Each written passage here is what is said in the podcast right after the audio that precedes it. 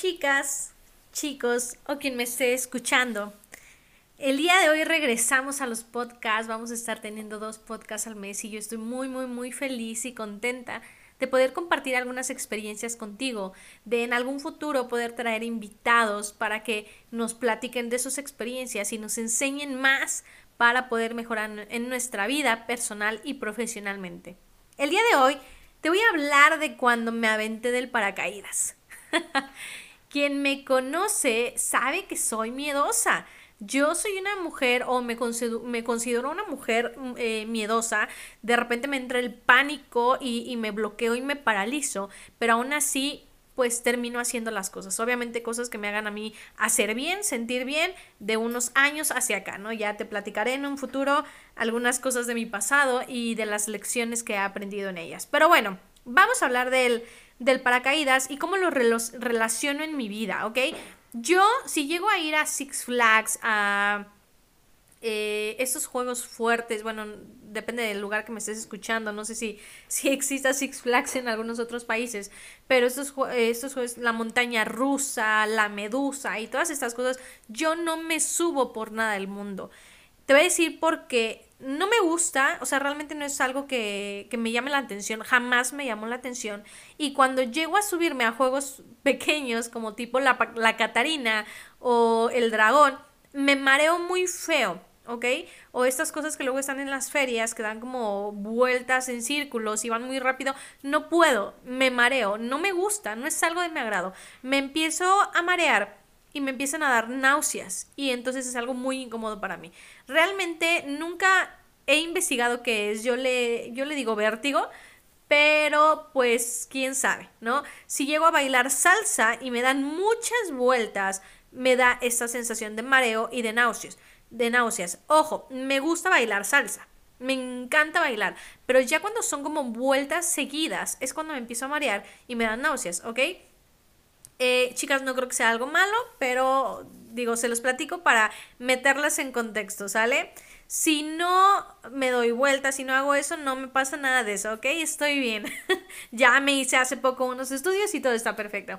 Entonces, bueno, esto te meto en contexto. Y no me gustan los juegos fuertes y las cosas extremas tampoco.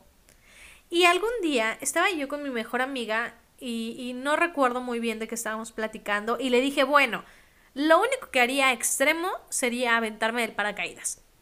Y yo lo pensé en ese momento porque dije, bueno, yo sé que la caída libre dura de 3 a 10 segundos, depende del paquete que compres, y después caes como en blandito, ¿no? Alguna vez cuando era pequeña fui a la playa y también, bueno, no, no me subí al paracaídas, pero te subes a, una de estas como eh, que te lleva la lancha pero vas como sujeta, o sea, no es caída libre, no es como que vas a sentir que vas a morir, ¿no? Entonces dije, ha de ser algo parecido y lo único extremo es como los 3, 4 segundos que estás en caída libre. De todas formas, yo recuerdo que se lo dije como al aire. Y, y, después se lo dije a mi hermana, o ella se lo dijo a mi hermana, o no sé cómo estuvo la onda. Total que se tomó la decisión y ya nos programamos para ir aventarnos del paracaídas. Y no solamente me aventé yo, se aventó mi hermana, se aventó mi mejor amiga, se aventó mi mamá, que tú ya la conoces, y me aventé yo. Y de verdad que ya cuando estábamos ahí yo no lo creía, una, porque yo no hago ese tipo de cosas. Y dos dije, ¿qué estoy haciendo? Me voy a lanzar. Durante todo el tiempo que sabíamos que íbamos a lanzarnos, a, a, aventarnos del paracaídas, la verdad es que ni investigué, ni me acordé, ni lo pensé, porque dije, ni quiero pensar en ello porque puede que me eche para atrás. Pero ya estábamos ahí, una semana antes vimos una noticia que se habían muerto dos personas, justamente en el paracaídas, porque no abrió el paracaídas y entonces pues lamentablemente fallecieron y obviamente en tu mente empiezan a pasar mil y un cosas eh, que son probabilidades que pueden pasar, es, es un lugar o, o, son prácticas muy seguras, pero aún así todo puede suceder.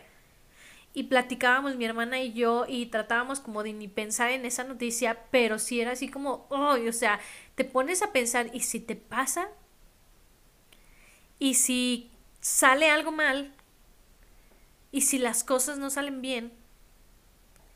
Pero, lo que me decía mucho mi hermana, bueno, ¿y si no? no es algo que pase comúnmente. Y si no pasa nada, y si todo resulta bien, y si resulta una experiencia inolvidable, inexplicable, y si el resultado es mejor que el proceso, y si el resultado es mejor que el inicio, qué maravillosa experiencia. Y así es la vida. Así es la vida cuando tenemos un proyecto, cuando queremos hacer algo, cuando queremos cambiarnos de casa, cuando queremos estudiar una carrera, cuando queremos hacer algo nos, nos morimos de miedo y nos morimos de pánico y pensamos en miles de posibilidades negativas que puedan pasar. Y si no funciona, y si me quedo sin dinero, y si me quedo sin trabajo, y si esto, y si esto, y si esto, y si esto, y así estamos pensando todo el tiempo en la vida. Pero ¿qué podría salir mal? ¿Qué podría salir mal si decides comenzar a estudiar algo nuevo? si decides poner un negocio, ¿qué es lo peor que podría pasar? En el paracaídas, ahí sí son cosas graves de lo peor que podría pasar. Pero ¿qué pasaría si ahora sí te cambias de casa? Lo has pensado durante años y ahora sí decides cambiarte de casa. ¿Qué es lo peor? De verdad, ponte a pensar, ¿qué es lo peor que podría pasar?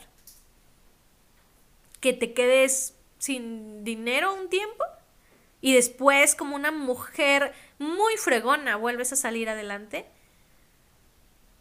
¿Quieres estudiar una nueva carrera? ¿Qué es lo que puede pasar? ¿Que la gente te juzgue? Al rato se les olvida. ¿Y, ¿Y de quién crees que es el beneficio? Es tuyo. ¿Qué es lo peor que puedes pasar si decides ahora sí tener un hijo? Porque es algo que toda la vida has querido pero a veces por miedo no lo hacemos. Y, te estoy dando ejemplos, ¿ok? Te estoy dando ejemplos. Obviamente tú sabes qué es lo que quieres, qué es lo que siempre has deseado hacer y que ese miedo te paraliza y así pasan meses, pasan años y te arrepientes después de muchos años. ¿Cuánta gente mayor no hemos escuchado decir es que si yo hubiera, es que yo quería, es que yo lo iba a hacer? No esperemos una eternidad, no esperemos 10 años a que digamos, es que si yo lo hubiera hecho en aquel momento que Carelli me dijo, las cosas hubieran sido diferentes. El hubiera no existe. Hazlo ahora y toma la decisión, porque eso es lo mejor que puedes hacer. Y entonces, total, llegamos al paracaídas. ¿Y qué creen? Que Carelli se moría de miedo pero no dijo nada en ese momento. ¿Por qué? Porque mi hijo iba conmigo. Mi hijo no se iba a subir. Quería subirse, pero en ese entonces él tenía todavía, no recuerdo si seis o siete años, y todavía no permitían esa edad. Pero, ¿cómo iba yo a mostrarle miedo a él haciendo una actividad de estas? Yo no podía demostrarle que su madre tiene miedo en ese momento. Porque tal vez lo asustó, porque tal vez él piensa que entonces es malo aventarse el paracaídas, porque obviamente yo quiero construir un niño valiente, un niño sin miedos, un niño poderoso, y yo tengo que mostrarme a él como una mujer valiente, como una mujer sin miedos, como una mujer poderosa. Sin embargo, por dentro me moría de miedo. Y yo creo que la única que sabía tal vez era mi mamá, mi hermano o mi mejor amiga, no sé. Pero él no. Él me vio fuerte, él me vio decidida. Y entonces ya nos ponen el equipo. De hecho, por ahí hay un video, igual luego se los comparto en mis redes sociales. Em, eh, me ponen el equipo, él sale en el video. Y vamos caminando todos hacia la avioneta. Y te lo juro que yo estaba caminando y dije, ¿qué hago aquí? O sea, Kareli, si a ti ni te gustan estas cosas. O sea, yo no digo, me gustó la experiencia, tal vez lo volvería a hacer, pero no soy como de las que dicen, wow, y lo voy a hacer durante toda mi vida. O los instructores, ¿no? Que se dedican a eso porque aman eso eh, al extremo, ¿no? Yo no. no, la verdad es que sí, sí me da un poco de miedito. Y entonces cuando nos subimos en la avioneta, yo era la segunda, la segunda o la tercera. Y el chavo con el que me tocó, pues me estaba preguntando, ¿no? Como varias cosas, eh, ¿qué haces? ¿Tienes miedo? Etcétera. Y yo le dije, la verdad es que tengo muchísimo miedo. Y en la avioneta me puse a llorar. Y se me salieron las lágrimas. Y te lo juro que por dentro decía, no sé qué estoy haciendo, o sea, no sé qué hago aquí. Yo creo que te podría decir que ni siquiera sé a qué le tenía miedo. Porque no era como que me pusiera a pensar, es que qué tal si no abre el paracaídas. No, ¿sabes? Era como un miedo de hacer algo nuevo, de hacer algo desconocido y de no saber el resultado. Y, ese es el proceso, justamente ese es el proceso. Ya te platiqué el inicio, cómo tomé la decisión, cómo fueron eh, mi mamá, mi mejor amiga, mi, mi hermana. Y, y, cómo fue como todo el inicio de llegar, firmar y todo, y mi hijo ahí pues viéndome él como si nada. El proceso ya es cuando ya voy hacia ello, ya cuando me ponen el equipo, ya no hay vuelta atrás, ya estoy arriba de la avioneta, ya estoy en el proceso. Y yo creo que el proceso fue lo más difícil de todo. Y duró tres minutos, o sea, en lo que subíamos y en lo que se aventaban los dos primeros, porque te digo que no recuerdo si yo fui la segunda o la tercera, pero ese es el proceso, yo creo que fue lo más difícil de todo, el estar pensando en el miedo que tenía, en qué tenía que hacer, en cómo tenía que lanzarme, en que tenía que lanzarme, o sea, ah, se los juro que yo creo que a mí en lo personal, obviamente todas las personas viven sus procesos de forma distinta, yo te estoy platicando el mío y te estoy compartiendo y me estoy abriendo contigo.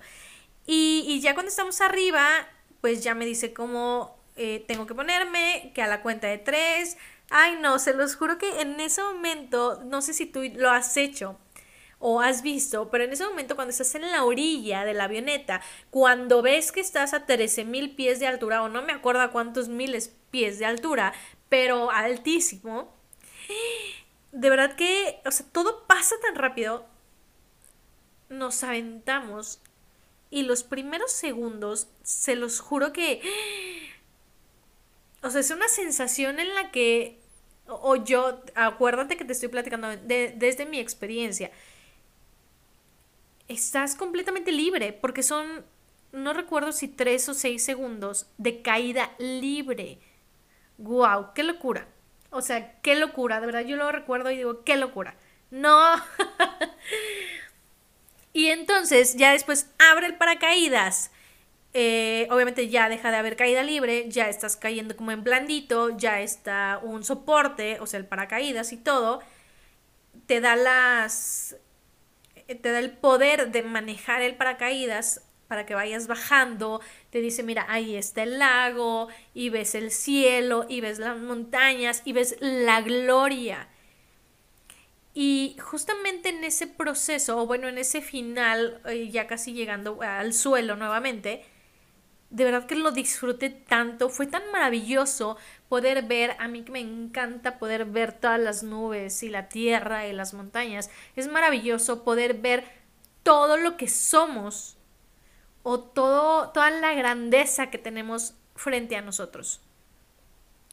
Y para poder ver eso, para poder sentir cómo yo bajaba, sentía el aire en mi, en mi rostro, sentía la brisa del clima, para yo poder ver toda esa hermosura y esa sensación tan maravillosa, tenía que pasar por un proceso. Y el proceso para mí, de verdad, no fue fácil, para mí, ¿ok? O sea, de verdad, a mí me es muy difícil hacer este tipo de cosas porque me dan pánico. Pero me han gustado últimamente hacerlo una sola vez porque me reto a mí misma y porque lo puedo identificar con mi vida. Hace poco me subí, escalé la Peña de Bernal, escalé una pequeña montañita, bueno, ni tan pequeña, pero vamos, estuve a punto de no subir. Ya les platicaré en otro podcast de, de esa historia.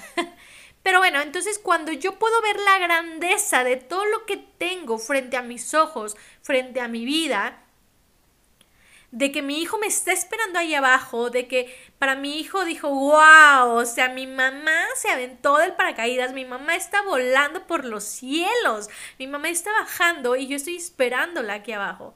Y poder verlo a él, poder ver su sonrisa, saber que puedo impactar su vida y la de muchísimas personas con estos podcasts, con mi experiencia, ese es el resultado. Y eso es por lo que el proceso vale la pena. Por lo que el proceso de cualquier meta que tú tengas vale la pena. Quiero hacer ejercicio, quiero ser fit, quiero un cuerpo fit. Ok, el proceso está cañón. Porque hay que dejar papitas, gustitos, refrescos, grasitas. Hay que levantarnos temprano, hay que hacer ejercicio. Y eso a veces es lo difícil. A veces es lo que se nos complica o nos complicamos muchísimo la vida con eso. Y el resultado, esa es la grandeza. En, en el resultado está la grandeza a la que queremos llegar. Pero tenemos que saber que el proceso tiene que suceder sí o sí. No podemos saltarnos el proceso para llegar a una meta. Y pasa lo mismo dentro del mundo de las uñas con la capacitación. No puedo esperar tener un resultado perfecto. No puedo esperar que valoren mi trabajo si, si, no estoy dispuesta a pasar por un proceso de capacitación, de desveladas, de inversión en tiempo, en dinero, en esfuerzo. Tienes que estar consciente, debemos de estar consciente que para llegar a un resultado de grandeza, que para llegar a un resultado que nosotros deseamos con todo el corazón, tenemos que pasar un proceso. Primero tenemos que tomar la decisión y después con pequeñas acciones que son parte del proceso, poder llegar a la grandeza. Y esta es mi experiencia de hoy. Esto es lo que yo te quise compartir el día de hoy en este podcast. Quiero que siempre luches por tus sueños, pero más que imaginar tus sueños, más que visualizarte, los escribas, los analices, tomes acción y pases por todo el proceso para llegar a la grandeza. Muchísimas gracias por escucharme en este episodio de este gran post podcast y te mando un abrazo enorme que el universo te llene de bendiciones.